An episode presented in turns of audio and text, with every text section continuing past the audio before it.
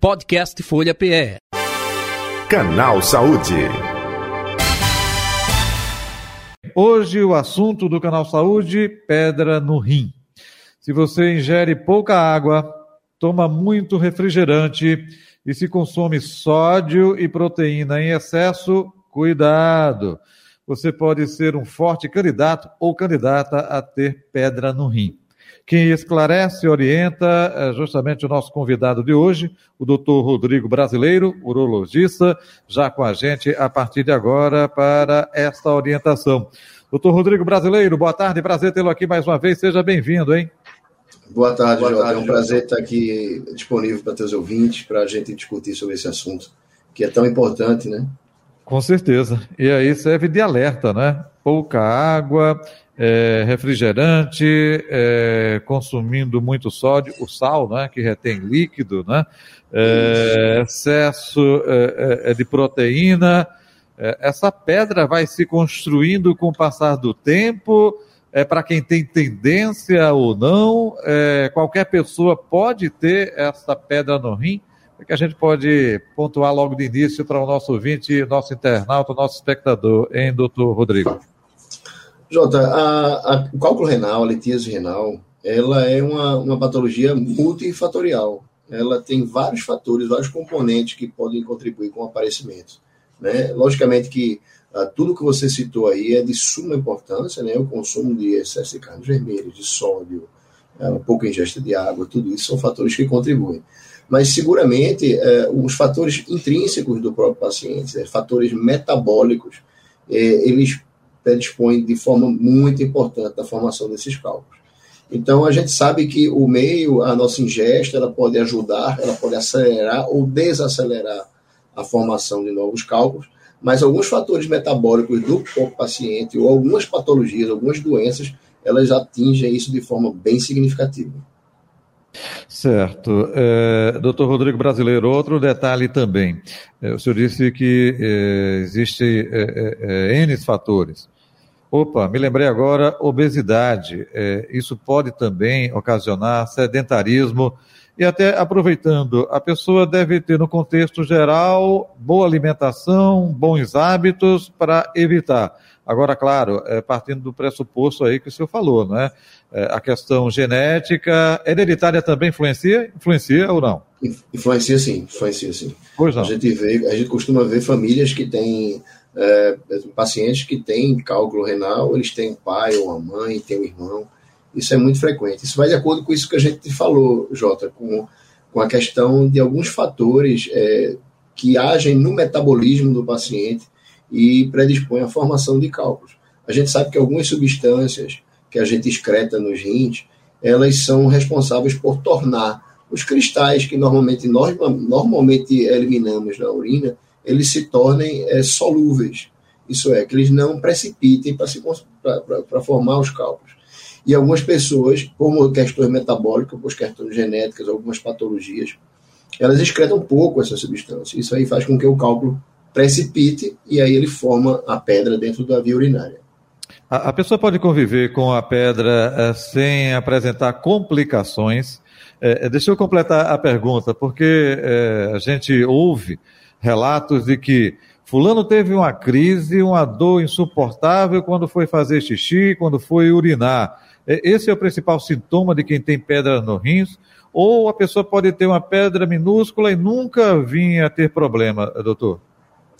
É, os cálculos renais eles se manifestam de várias formas, desde aquele cálculo até grande, cálculos grandes dentro do rim com quase nenhum sintoma, ou esses cálculos pequenos também localizados soltos dentro do rim sem qualquer sintoma, ou então quando o paciente tem a famosa cólica renal, né, com algum fragmento do cálculo ou um cálculozinho pequeno desse, ele migra de dentro do rim e desce pelos ureteres em direção à bexiga. Nesse momento, em função do, do próprio calibre do cálculo em relação ao ureter, que é um tubozinho muito fino, eles ficam impactados em algum local nesse trajeto. E aí ele determina aquela cólica renal de forte intensidade, que é descrita com tão, tamanha intensidade que até se comparar às dores do parto. Né? Mas ele pode sim seguir de forma assintomática. Não é raro a gente diagnosticar no consultório pacientes com cálculos enormes sem qualquer sintoma. Entendi. É, é, é, até aproveitando é, é, dentro disso que o senhor é, está falando, né, trazendo para o nosso ouvinte, para o nosso espectador.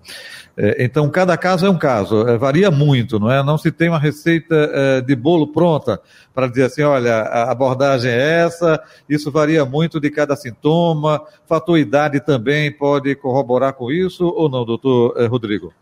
Isso. Ah, o, fator, ah, o fator em relação ao cálculo e ao que, é que ele proporciona no paciente é o que vai determinar como a gente vai tratar. Né? O paciente com pequenos cálculos, aqueles cálculos pequenininhos, soltos dentro do rim, sem provocar nenhum sintoma, normalmente a gente tende a ter uma conduta mais conservadora, observar se. A gente sabe que um percentual enorme desses cálculos são eliminados espontaneamente. Né? Mas alguns cálculos não, eles, eles podem prejudicar a função renal com o tempo. E aí ele precisa ser abordado de alguma forma. Hoje a gente tem muitas formas de abordar isso de, de forma pouco invasiva uhum. com, com, e bastante eficiente. Antes era só cirurgia, né? Processo cirúrgico. Hoje você toma o quê? Medicamentos para é, expelir é, essa pedra, é isso, doutor? Não, nós não temos ainda um medicamento que dissolva o cálculo, nem que faça o expelir o cálculo. Quando o cálculo está preso no ureter, a gente até usa algumas medicações que a gente sabe que pode ajudar a, a eliminação desse cálculo.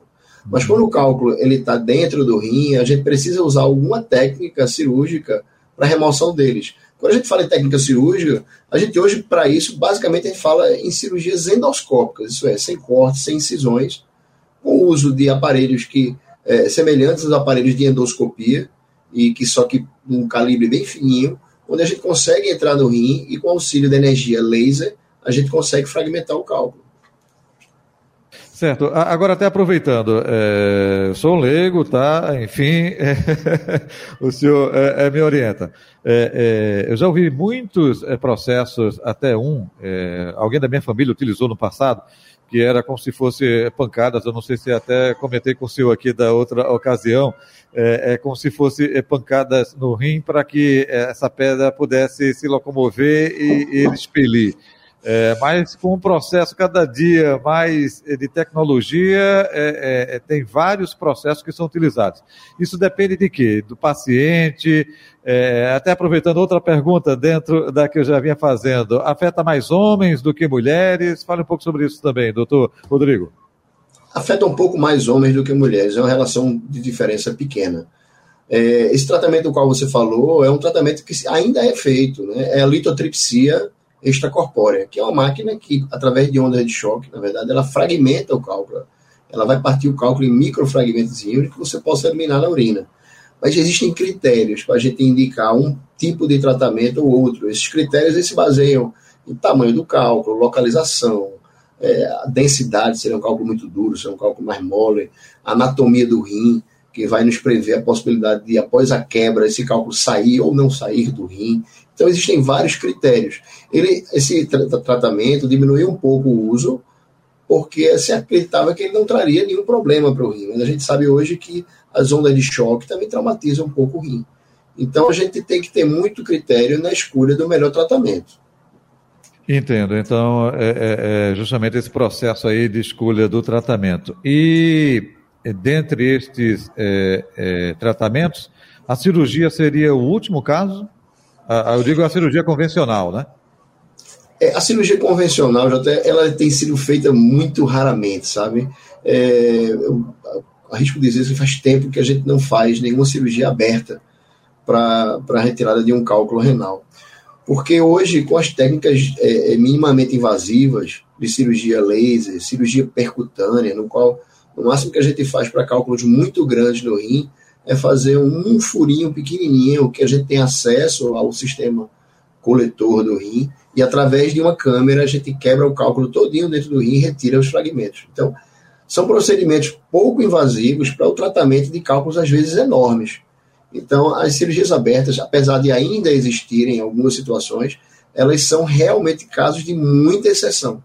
E com o advento da fibra ótica cada vez mais presente e com mais tecnologia nos equipamentos, associada ao laser, a gente faz muita cirurgia também, no qual a gente não precisa sequer fazer nenhum furinho.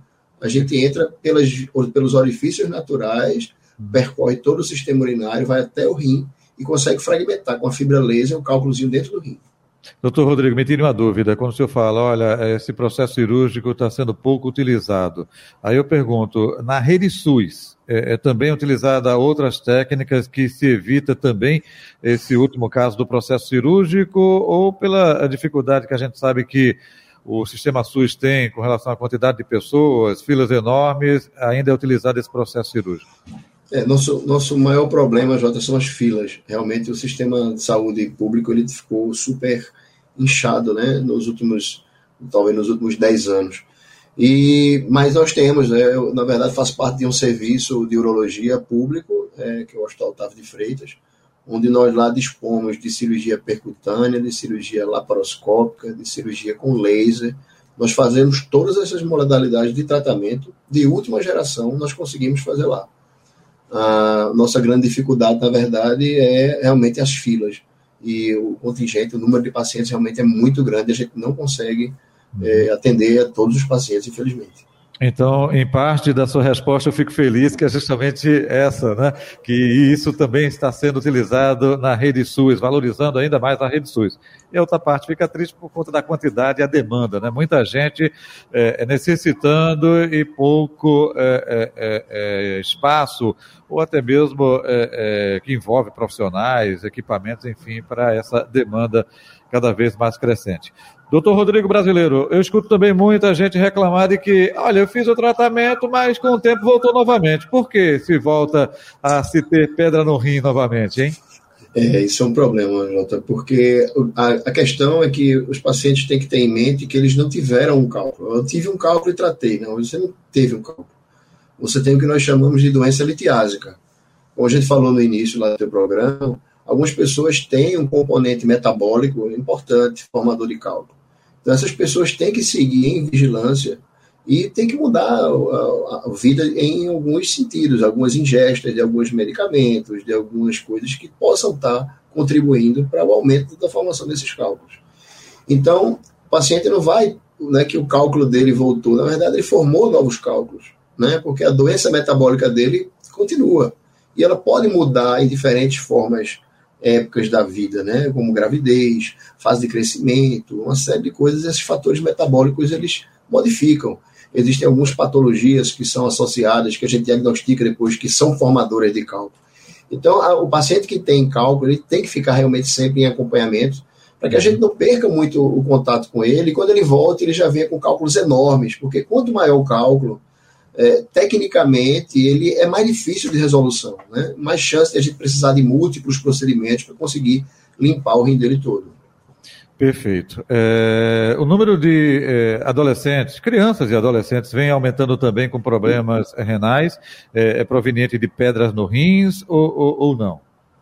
A gente tem visto muito. Na verdade, a gente tem visto um aumento e talvez isso seja uma, uma, um problema da vida moderna, né? onde as pessoas se alimentam mal, né? a ingesta de líquido é, é pobre, o excesso é, de, uso, de, de, consumo de refrigerantes, que contém muito sódio, né? e vários outros alimentos que contêm muito sódio, como os embutidos, é, todos os alimentos que têm algum tipo de conservante, eles costumam ter muito sódio, e a gente sabe que o sódio é um, exerce um papel importantíssimo na formação dos cálculos. Então a gente tem visto realmente meninos jovens ainda já com, com formação de cálculos. Eu acredito sim que a gente tem visto isso com mais frequência. Doutor eh, Rodrigo Brasileiro, eh, a cultura popular é sábia, não é? mas é fruto também de muita observação. Eu digo isso porque é, pessoal mais experiente da família, quando se tinha alguma dor. Como é a dor? É das costas para frente? Olha, isso pode ser rim, né? Tá bebendo água, não tá? É, é, é um pouco é, é, dessa experiência, até mesmo com a anamnese que tem com vocês especialistas, a pessoa vai aprendendo um pouco, vai repassando de geração para geração. É um pouco disso, é, doutor Rodrigo? É isso mesmo, é isso mesmo, Jota. A, a dor da cólica renal é uma dor que tem, a gente escuta conversas e é motivo de, de anedotas entre pessoas conhecidas sobre as cólicas renais. Mas a cólica renal é uma cólica assim, é uma dor de forte intensidade na região lombar, o paciente sente normalmente como se fosse nas costas, ela pode correr para frente e para a genitália também. E na crise da cólica renal, frequentemente está associada a náuseas e vômitos. Hum. Então, é, uma, é, uma, é uma, um, um, tipo de, de, de, dor assim, bem característica. sabe? Então, assim, a gente consegue dar o diagnóstico em olhar, conversar com o paciente em, em pouquíssimo tempo. Perfeito. Doutor Rodrigo Brasileiro, no final aqui do Canal Saúde, mais algum detalhe que o senhor gostaria de acrescentar que a gente não abordou? E aproveitando, o senhor falou aí que presta serviço lá no Otávio de Freitas, né, que é um hospital da rede pública que é referência nesse aspecto, mas fique à vontade para deixar a sua rede social e também o consultório ou a clínica que o senhor participa. Fique à vontade, viu? É, Jota, é, é ressaltar né, a importância em que as pessoas é, procurem realmente a, o, o, urologista né, para fazer seus exames. É, existem a questão da avaliação da, dos exames de próstata, né, que o homem tem um pouco mais de dificuldade do que, do que as mulheres, né, de, de, de uhum. frequentar o consultório médico. Mas com relação ao cálculo também isso é algo muito importante. Né? A gente tem o serviço lá do, do Hospital Geral Otávio de Freitas, que é um serviço que uhum. atende a população bem assim carente e tem muita gente que a gente infelizmente a gente não consegue atender todo mundo. Isso é um, é um, é um problema. O serviço precisava ser um pouco mais descentralizado para que a gente conseguisse. E nós temos um, um serviço é, no Real Hospital Português. Nós somos a, a, clínica mais antiga do Hospital Português a Real Uro. É um serviço que nós estamos lá há quase 30 anos é, chefiado pelo doutor José Nogueira onde na época eu há 20 anos atrás eu fui convidado para para fazer parte do grupo, justamente para fazer parte dessa, dessa equipe em tratamento de cálculo. E aí é, nós estamos de portas abertas, é, é a Real Uro, fica lá no, no primeiro andar do edifício João de Deus, e nós estamos lá pronto para atendê-los e para fazer todo e qualquer procedimento que é feito em qualquer parte do mundo, nós temos condições de fazer com a mesma tecnologia lá. Perfeito. Doutor Rodrigo Brasileiro, obrigado pela atenção de sempre aqui com o canal Saúde da Rádio Folha, viu? Um abraço ao senhor, saúde e paz, até o próximo encontro. Ah, Jota, muito obrigado, um abraço e, e, agradeço bastante o convite. É sempre muito bom poder trazer informação para o teu público. Nós aqui agradecemos. Eu conversei com o doutor Rodrigo Brasileiro, urologista, convidado de hoje do Canal Saúde. Por falar em Canal Saúde, vamos ficando por aqui. Podcast Folha PE. Canal Saúde.